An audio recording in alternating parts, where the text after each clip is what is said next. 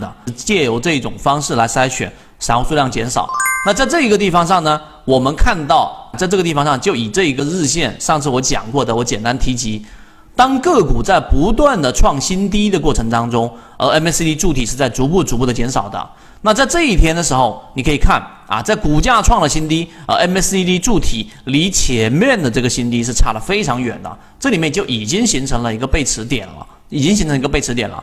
那么当个股在上涨的过程当中，你会发现。记住两个，一个是红色柱体面积，它要是逐步的增强；另外一个是绿色柱体面积，它要形成背驰。这两件事情同时发生，才是力度最大的。股价创新低，MACD 柱体这一个不断的缩短，对吧？绿色柱体面积不断的收窄。第二个就是当股价出现了真正意义上的我们说的这一种缠论里面的，对不对？这一个短线均线。短期均线在长均线之上，那么而 MACD 柱体面积也出现了一个叠加，这种两个条件同时符合的时候，那么意味着这样的一个个股的力度就会特别大。那么再结合我们说的泽西底分型啊，当底分型连续性出现的时候，那么这里面一天，这里面一天，包括这一天也出现了，对吧？啊，在在隐藏在这个 K 线里面了，可能大家看屏幕看不清，三个底分型，其中就已经表现出了它的力度。那我这里面圈出来了，大家可以认真看一下这张图。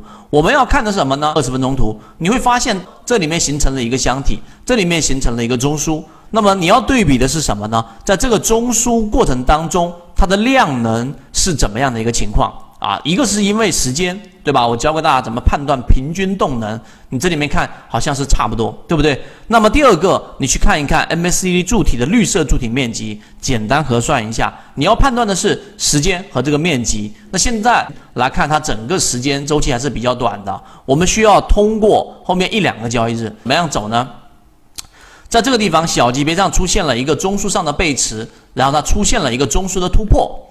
高点当中的最低点，低点当中最高点，这个大家懂。一旦突破了之后的回踩，然后你再从一个小级别找一个相应的买点。当然，这里面大盘灰色区域尽量都是多看这一个少动。那操作上一定是在这个小级别上回踩，然后呢去做这样的一个底仓。那后面呢，无论它是走出了一个我们中枢的扩张，还是走出了一个这个走势。那无论是哪一种，我们都会有一个第三笔的一个出逃的一个机会。这个可以参看上一节里面我连续提到的一张很重要的 A、B、C 三张图来判断我们的操作策略。我建议大家三分钟视频一定要去看我们的每一个模块提供给大家进化的这个模块都有它相应的作用。每天三分钟就是碎片化的给大家查缺补漏。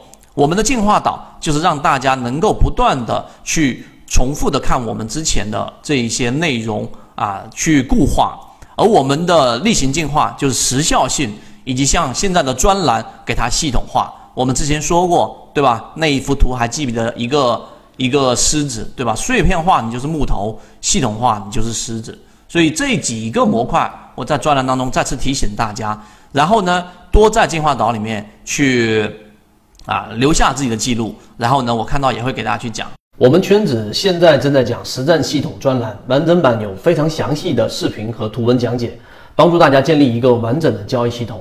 所以你想进一步完善自己的交易框架和模型的话，可以拿出手机一步关注“股掌之上”公众平台，加入实战圈子，进一步系统学习。